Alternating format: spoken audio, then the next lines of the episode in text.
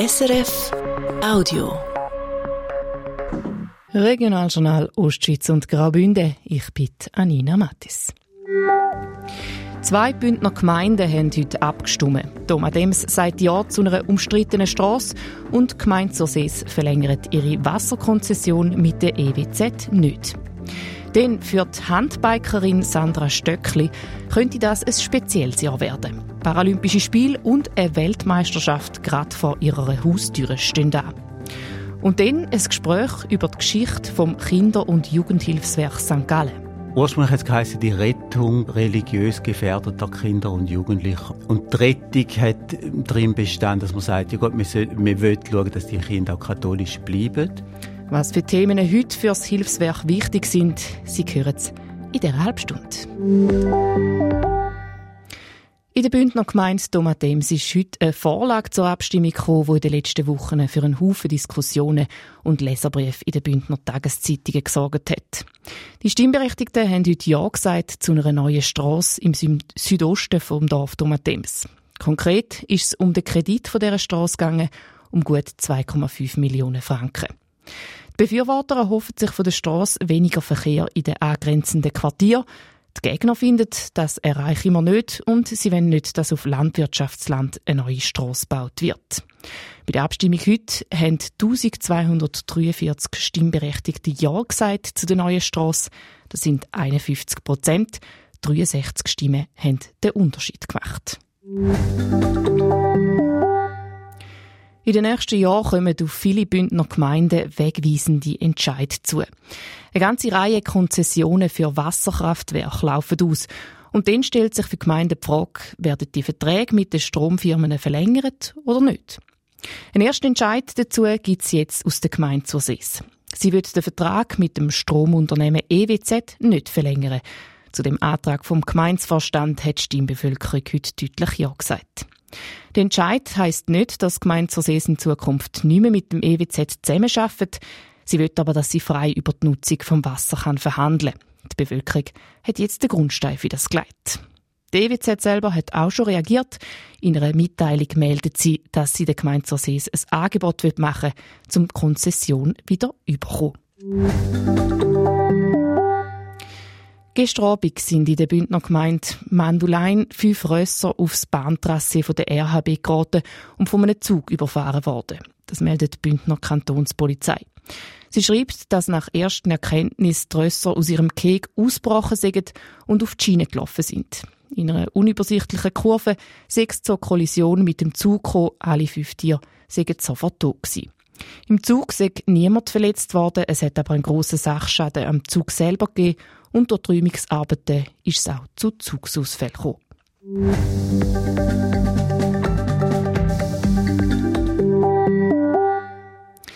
Sie ist eine der besten Velofahrerinnen der Schweiz. Die Pedale bedient sie aber nicht mit den Füßen, sondern mit den Händen. Seit ihrem 15. Lebensjahr ist Sandra Stöckli aus Jona Querschnitt gelähmt. Mittlerweile ist sie 38 und im Handbike, einem Velo, wo man drin liegt und mit den Händen kurbelt, an der Weltspitze. Das Jahr wird wegen zwei Grossanlässe ein besonderes Jahr für sie. Fabian Mon. Im Moment ist Sandra Stöckli gerade in Australien. In hat sie diese Woche ihre ersten Wettkämpfe gehabt. Und weil sie schon zu Australien ist, bleibt sie gerade noch einen Monat. Da weil dort Sommer ist, da heisst sich auf der Straße trainieren. Etwas, wo im Winter in der Schweiz teilweise schwierig ist. Es ist das zweite Trainingslager gerade nacheinander. Vor dem Jahreswechsel ist sie in Spanien am Trainieren gewesen. Nur für die Festtage ist Sandra Stöckli für ein paar Tage heim auf Jona, wo sie schon ihr ganzes Leben lang wohnt. Aber auch in dieser Zeit hat sie vor allem trainiert.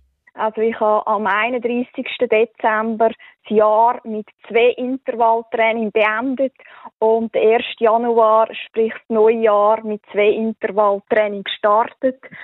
Aber äh, trotzdem ist mir sehr wichtig heim zu kommen zu meiner Familie und gleich die ein oder andere Stunde mit meinen Liebsten können zu verbringen und ja, gleich auch Weihnachten zu feiern. Statt in den Bergen am Langläufeln ist Sandra Stöckli jetzt im heißen australischen Sommer auf ihrem Handbike. Da will der Velo-Weltverband den Saisonstart vorgeschoben hat. Normalerweise sind die ersten Rennen im April gewesen. Das Jahr ist aber sowieso ein besonderes Jahr für Sandra Stöckli, wo seit 2016 Profisportlerin ist. Im Sommer gibt es nämlich gerade zwei Höhepunkte. Die Paralympischen Spiele in Paris und für sie noch wichtiger, die Heim-WM im September. Der Wettkampf von der WM in Zürich findet vor meiner Haustür statt.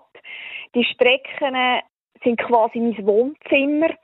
Und äh, was gibt's Größeres und Emotionaleres, als wenn du in deinem eigenen Land an einer Weltmeisterschaft kannst starten und dazu käme, dass die WM der Handbikerinnen zum ersten Mal zusammen mit der Rad-WM, also mit der WM von den Profis, die mit den Füßen die Pedale steigen, stattfindet.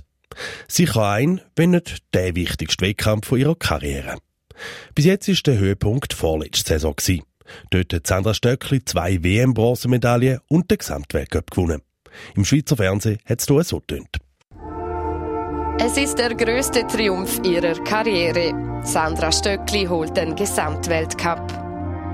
Sechs Jahre ist es her, seit dies zuletzt einer Schweizer Handbikerin im Straßenrennen gelang. Sandra Graf triumphierte damals. Gleichzeitig feiert Stöckli ihren ersten Weltcupsieg. Der Weg an die Weltspitze, der ist lang und steinig. Mit 15 ist das Leben von Sandra Stöckli komplett auf den Kopf gestellt worden. Ausgerechnet in einer Physiotherapiestunde ist sie von der Sprossenwand gefallen und so blöd gelandet, dass sie sich einen Lendenwirbel gebrochen hat. Seitdem ist sie querschnittgelähmt. Sie ist aus ihrem Teenagerleben gerissen worden und am Anfang sei es ein langer schwarzer Tunnel, einfach nur ein Scherbenhaufen gewesen. Ich behaupte mal, dass das Ereignis, das so einschneidend war in mein ja, damals noch sehr junge Leben, nie wird verschwinden aus meinem Kopf. Es waren sehr schwere Zeiten. Ich habe x Jahre gebraucht, um Kurven wieder zu kriegen, zurück ins Leben. Ja, das habe ich auch nur geschafft, dank äh, der Familie, vor allem meinen Eltern. Aber mittlerweile kann ich sagen, obwohl ich im Rollstuhl bin, stehe ich mit beiden Beinen im Leben. Geholfen, um aus dem Loch rauszukommen, hat dann auch der Sport. Aber auch da hat eine Zeit gebraucht. In der Rehabilitation zu Notwil haben sie die Rollstuhlsportler immer wieder überreden zum Mittrainieren. Da habe ich gesagt, nein, nein, ich muss sonst schon genug lernen. Dann lerne ich doch sicher nicht noch eine neue Sportart. Und ich habe mich wirklich vehement dagegen gewehrt. Und schlussendlich bin ich dann eigentlich zu meinem Glück gezwungen worden, weil ein damaliger sehr erfolgreicher Sportler hat mich einfach kurzerhand ohne mich zu fragen, angemeldet in ein Trainingslager, das in Notwil stattgefunden hat, über Ostern. Und dann sei sie vom Sportvirus angesteckt worden. Zuerst aus Blausch, dann ist sie in Leistungssport. Und das eben noch nicht mit dem Handbike, sondern mit dem Rennrollstuhl. Sie ist immer besser geworden, hat den Anschluss an die Weltspitze geschafft und 2011 ist sie an der WM Vierte im Marathon geworden. Und dann hat Sandra Stöckli nochmal bei Null müssen anfangen.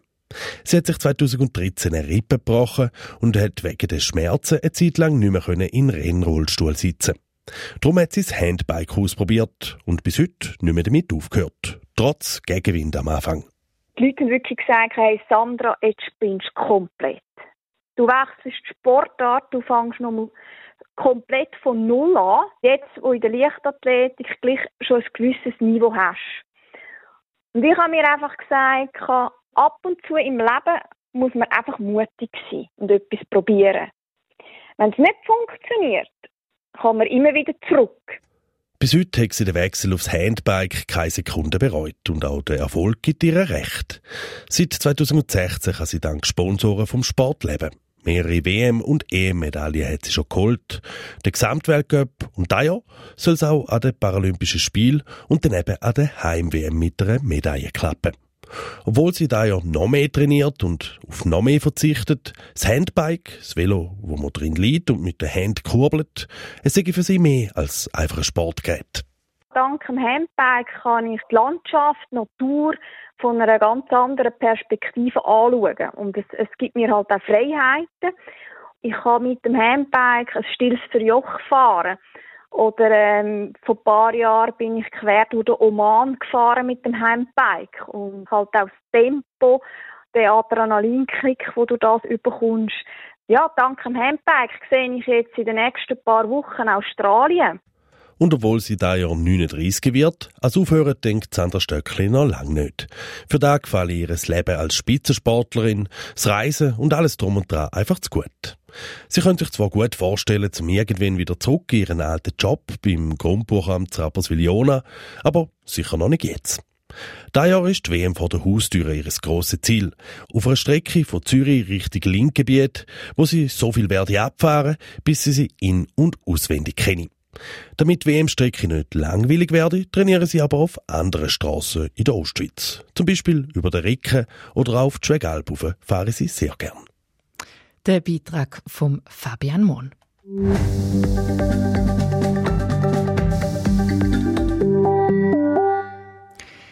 Kinder- und Jugendhilfswerk St. Gallen ist eine soziale Institution vom Bistum St. Gallen. 2016 ist das Hilfswerk 125 Jahre alt geworden. In seinen Anfängen ist es vor allem darum gegangen, Kinder zu vermitteln in Pflegefamilien. Heute ist das zwar immer noch Teil vom Angebot, das Hilfswerk bietet aber auch noch andere Sachen an, zum Beispiel ältere Beratungen oder Hilfe für daheim. Zum runden Geburtstag hat sich das Hilfswerk ein Buch geschenkt, wo die eigene Geschichte aufschafft. Der Geschäftsführer der Kinder- und Jugendhilfe St. Gallen, der Christoph Wick, ist bei uns im Studio zu Besuch gewesen. Karin Kobler hat mit ihm geredet und als erstes wissen, wieso man das Jubiläum auch mit einem Buch feiert. Beim Jubiläum selber, 2016, haben wir eine Veranstaltung gemacht in der Lokremise und haben aber zu dieser Zeit auch gefunden, es wäre eigentlich einerseits spannend, aber auch, auch sinnvoll, mal wieder zurückzuschauen, die Geschichte anzuschauen. Natürlich hat man einiges gewusst, aber ja, einiges auch nicht natürlich. Und auch im Zusammenhang mit der ganzen Diskussion von Fremdplatzierung, wo schweizweit ja ein Thema ist, haben wir gefunden, ähm, das wäre sinnvoll. Auch weil wir relativ viele Unterlagen noch hatten. Also, da ist es überhaupt möglich gewesen, oder? Eine Institution, die das nicht mehr hat, äh, ja, ist für die Historikerinnen schwierig zum Forschen. Ist es ein wissenschaftliches Buch oder ist es eines, das man so leicht flockig kann lesen kann? Es ist schon ein wissenschaftliches Buch, wobei es ist sehr gut und einfach lesbar. Es ist einerseits zeichnet wie so Geschichte nach, also wie so, was sind denn die Ideen gewesen, Grundideen, was hat man überhaupt denn gemacht? Was sind die gewesen? Also hat eigentlich ursprünglich geheißen, die Rettung religiös gefährdeter Kinder und Jugendlicher. Und die Rettung hat drin bestanden, dass man sagt, ja Gott, wir, soll, wir wollen schauen, dass die Kinder auch katholisch bleiben. Äh, nicht zum Beispiel in andere Familien kommen, die evangelische Familien oder so. Etwas, was man sich heute in der jetzigen Zeit 2024 nicht mehr so ja. kann vorstellen Genau, ja, ja, da hat sich natürlich sehr geändert, äh, aber ja, ist ein Teil von der Geschichte. Und jetzt die Frage noch nach dem Buch, da ist so der Teil, die, ja, was eben die Überlegungen sind, was für Personen das sind, und so die Entwicklung quasi von dem Laienhelfen unterstützen, so der Weg so zur Professionalisierung dann. Die Arbeit eben in die Familie gehen, äh, beraten, helfen oder dann eben Kinder auch in die Pflegefamilie zu vermitteln. Genau. Also es ist ja über lange Zeit, also von der Gründung an, sind ähm, sehr viele Kinder in Familien vermittelt worden. Also im Buch hat es da Zahlen, das sind pro Jahr, pro Jahr zum Teil 100 oder mehr. Im, einem Jahr das höchste sind glaube ich 180 Kinder gewesen. Und da heißt, man hat die Vermittlung gemacht, aber da ist ja eher rein personell nicht gegangen weiter dann zu schauen, im, im Kontakt, im Nähen bleiben mit diesen Kindern und diesen Pflegefamilien. Wenn man heute schaut, wir sind ja jetzt immer noch oder wieder in dem Bereich seit Jahren. Im Moment sind da vielleicht jetzt Aufenthalte neu von Kindern, die längerfristig dauerhaft in einer Pflegefamilie bleiben, sind das vielleicht fünf im Jahr neu. Und das sind jetzt sieben Personen, die in dem Bereich arbeiten. Also das ist ganz eine andere Dimensionen, fachlich einerseits, aber auch von der Ressourcen her. Es ist nicht nur eine schöne Geschichte. Nein, das sind schwierige Geschichten. Äh, man sieht es zum Teil wie so aus den Akten, aus so einzelne Sätze oder Äußerungen, wo die Historikerinnen dann zitieren, oder?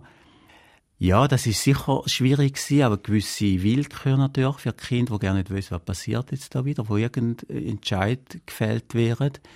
Und wie es dem Kind denn wirklich gegangen ist in der Familie, da weiß man eben auch nur sehr beschränkt. Weil da kommt in den Akten natürlich kaum raus man ist dann recht schnell in der Nähe von Verdingen, von, von ja, Wegnehmen von Familie, von Missbrüchen, gerade im kirchlichen Umfeld. Ich meine, Sie sind ein Sozialwerk vom Bistum St. Gallen, oder? Das mhm. hat ja auch das, der kirchliche Aspekt mhm. drin. Ja, weil in der Pflegefamilie war und auch in der Heim, also viele Kinder sind auch in Heim vermittelt worden. Vor allem von Heim weiß man noch fast mehr. Ausbeutung weiß man nicht in der Familie oder ist nicht dokumentiert, aber es hat es Heimgehen Oberziel. Dort weiß man von einer Situation, wo es Übergriff gegeben hat, sexuelle. Das wird im Buch auch äh, beschrieben, also erwähnt. Wie ist das, wenn man das so in der Hand hat? Ja, einerseits kann man sagen, auf einer gewissen Ebene hat es etwas, es ist auch spannend, eine Institution, die so lange lebt, überlebt und, und sich entwickelt. Also da ist ein schöner und guter Teil. Und hat, denke ich, auch viel Gutes drin gehabt, oder? Es ist ja häufig, dass man so denkt, an die Geschichte und ist alles schlimm. Hat sicher schwierige Aspekte, aber es hat auch sehr gute. Also man sieht, gibt glaub, wirklich die ganze Bandbreite von Situationen, wo es sehr gut war, Kind, wo es sehr wohl war in einer Pflegefamilie, bis zu denen, die gefunden haben, nein, das ist äh, halt furchtbar. Schauen wir auf heute. Sie sind rund 20 Angestellte in dem Kinder- und Jugendhilfswerk St. Gallen. An zwei Standorten, in Sargans und in äh, St. Gallen heute die Hauptarbeit, eben Sie bieten ja auch von Familienberatung von der Geburt äh, für Eltern bis hin eben zu Pflegefamilien, wo Sie gesagt haben. Wo steht man da heute? Was eigentlich geblieben ist die ganze Zeit, ist, dass alle unsere Tätigkeiten, sagen wir, die müssen direkt oder indirekt Kinder unterstützen, ihre Entwicklung oder Jugendliche.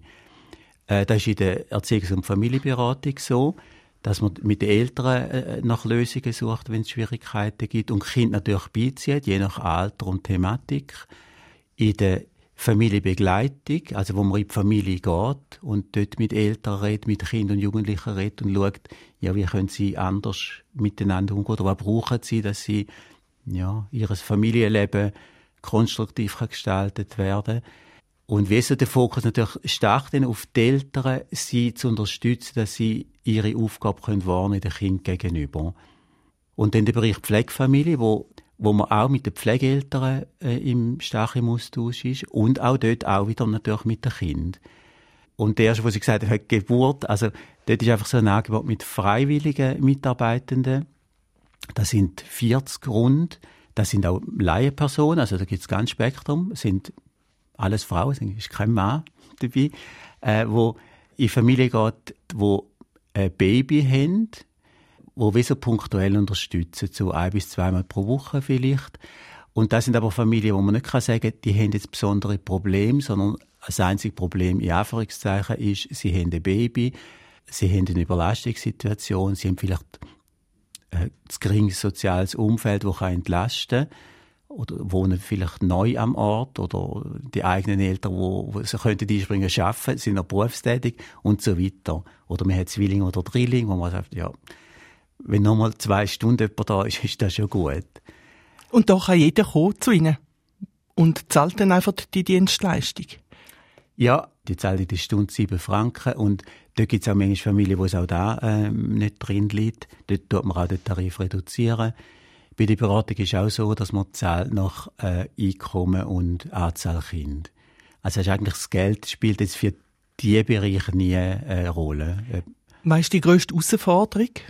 Ja. Sind es die Finanzen von der Institution? Weil ich meine, das ja. bist du oder viel Kirchenaustritt, immer weniger Kirchengeld. Ja, ja. ja. Ähm, also es ist, ähm, das ist im Buch auch fest beschrieben, so die Finanzen, das ist immer ein ganz äh, grosses Thema gewesen.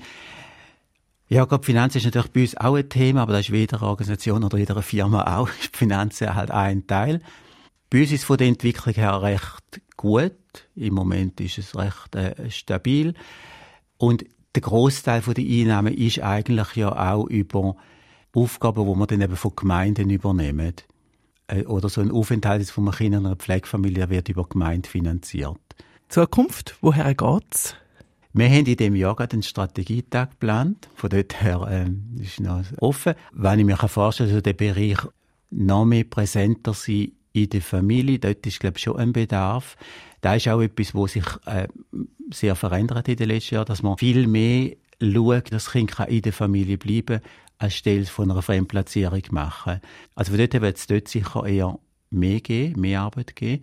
Und sonst, zum Beispiel, äh, wo das Schlupfhaus zugegangen ist, haben wir mit dem Kanton nachher geschaut. Also es gibt jetzt eine andere Institution, die aber kleiner ist, äh, wo sich aber zeigt, da ist immer wieder schwierig von der Auslastung, also im Sinne von äh, Überlastung. Wo wir dort jetzt ein Angebot haben mit äh, Notfamilie, dass ein Kind wirklich innerhalb von 24 Stunden in eine Familie kann. Und da sieht man jetzt, hat denn der Bestand über längere Zeit oder nicht. Und wenn es es nicht mehr braucht, dann, dann gibt es andere Aufgaben sagt der Christoph Wick. Er ist Geschäftsführer von der Kinder- und Jugendhilfe St. Gallen, wo es seit über 125 Jahren gibt.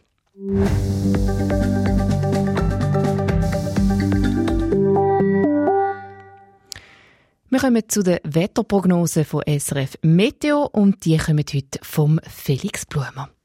In der Nacht ist es das erste Mal noch klar, in der zweiten Nachthälfte ziehen dann aber vor allem höhere Wolken auf. Auf den Gipfeln der Voralpen starker Südwestwind. Morgen Vormittag gibt es dank schwachem bis mäßigem Föhn den Bergen an den Graubünden noch längere sonnige Phasen. Sonst werden die Wolken immer dicker. Im Verlauf des Nachmittags, zu Graubünden erst am Abend, kommt dann aus Nordwesten Regen auf. Schneefallgrenze sinkt von rund 2000 Meter bis am späten Abend gegen etwa 1000 Meter ab. Das Graubünden liegt sie generell zwischen 1000 und 1300 Meter. Morgen bläst starken auf den Bergen von der Ostschweiz stürmischer Wind. Im Flachland werden gegen den Abend Böenspitzen mit 50 bis 80 km pro Stunde erwartet. Auf den Bergen sind Böen bis 120 km pro Stunde möglich. Morgen Morgen früh zeigt das Thermometer am Bodensee minus 3 Grad, zu Chur minus 2 Grad und in der Mulde vom Oberengadin minus 18 Grad.